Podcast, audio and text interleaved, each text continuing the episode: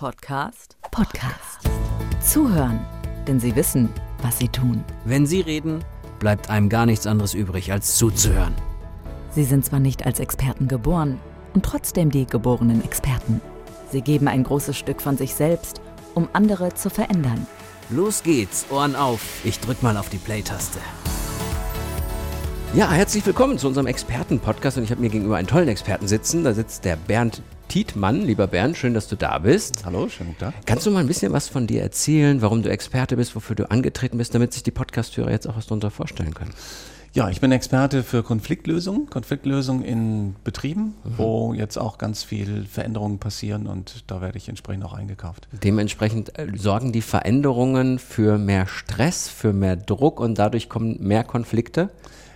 Also es gibt so eine alte Welt, äh, die hierarchisch aufgebaut ist und die neue Welt, New Work, vielleicht schon mal gehört, ja. auch ähm, agiles Arbeiten und äh, Design Thinking und alles ist äh, im Durcheinander und da konkurrieren die beiden Welten miteinander. Die Leute, die die alten Verfahren gekannt haben, möchten nicht in die neuen, in die neuen so. möchten viel freier sein und, und entscheiden. Das heißt, dadurch, dass die Mitarbeiter sich in den verschiedenen Welten bewegen, andere Ansichten ja. haben, kracht es häufig. Ja, Okay, und wie kannst du da jetzt helfen? Ich habe, wenn ich in, in die Gruppen reingehe, äh, sehe ich die Menschen. Ich habe Antennen, wo ich gleich merke, wie die Stimmung dort ist und auch sehr praktisch kann ich den Leuten helfen, dort äh, zu schauen, wo entstehen Konflikte. Ich gehe in die Situationen herein, also in Produktionsumgebung, äh, in Laborumgebung, in Entwicklungsumgebung, in Büroumgebungen und ich begleite die Leute dort und sehe, beobachte und habe auch äh, mir das Recht dann rausgeholt, dass ich mal unterbrechen kann und mhm. dort entsprechend sagen kann, wo sind die Konflikte entstanden, ob die es gemerkt haben. Ich bringe die Leute dann auch ins Spüren und dann gebe ich den Impuls aus ihren eigenen Fähigkeiten, die sie haben, den Konflikt anders anzugehen. Ach so, so dass du den gar nicht löst, sondern dass sie ihn selber miteinander lösen. Im Privatleben ist es oft so, dass manche Menschen Konf häufig Konflikte haben, äh, weil sie unterschiedliche Charaktere möglicherweise auch mhm. haben, weil sie ist es in Betrieben eher so, dass durch die Struktur, durch die Veränderung, durch die Prozesse, die entstehen, diese Konflikte entstehen, obwohl die beiden sich eigentlich riechen können?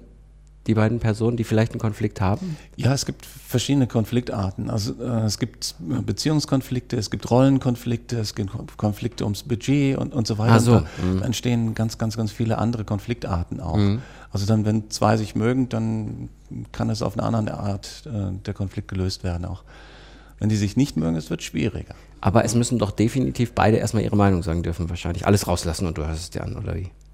Ja, ich mache das dann so, dass ich komme als Externe rein, Interviews. Das heißt, ich sitze in einem Raum, so mhm. wie wir hier auch, und dann einzeln und dann höre ich mir an, was da zu, zu einem Konflikt geführt hat, ja. was sie bedrückt und was sie gerne möchten, welche Bedürfnisse, welche Werte sie haben und so weiter und so fort. Mhm.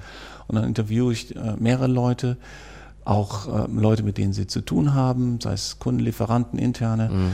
Chefs äh, etc. Und dann habe ich ein gesamtes Bild und dann kann ich dort agieren entsprechend. Ich habe jetzt eben beide gesagt, ich meine natürlich nicht zwei Personen, sondern, sondern Parteien. Das heißt, du hast doch immer mit mehreren Leuten, die in diesem größeren Konflikt praktisch dann sind. Ja. Also, also es kommt wahrscheinlich selten vor, dass man sagt, ah, die beiden die könnten sich die ganze Zeit, da musst du dich mal drum kümmern. Das ist auch vorgekommen. Oh. Also ich hatte so einen mhm. Fall, da waren äh, welche drei Jahre lang verstritten. Der, okay. Chef, der Chef hat schon probiert, äh, die Leute auseinanderzusetzen, aber die mussten sich gegenseitig vertreten. Okay. Und, Und du hast es hingekriegt? Ja, aber es gab eine Trennung. Ach so. Und das war natürlich auch für den Chef eine, eine schwierige Sache, mhm. weil er hatte nämlich beide gefördert. Mhm. Und äh, aber die konnten sich nicht mehr riechen. Über die Zeit hat sich so viel aufgeschaukelt. Solche Fälle gibt es natürlich auch. Manchmal ist auch die Lösung einfach die beste dann, selbst wenn es so läuft. Ja. Ähm, vielleicht zum Schluss noch ähm, die Frage, gibt es etwas, was dich in diesem Zusammenhang gerade besonders beschäftigt, Konfliktlösung im Business? Ich sehe, dass, dass viele Menschen sich aufarbeiten. Teilweise ist es noch nicht mal durch die äh, betrieblichen Situationen, sondern durch ihre eigenen Ansprüche, die sie haben, an sich selbst, an ihre Familie, an, an die Lebensform, die sie haben. Und äh, Burnout haben wir ja in vielen äh, ja, Medien auch seit vielen, vielen Jahren wird es ja auch äh, schon publik gemacht.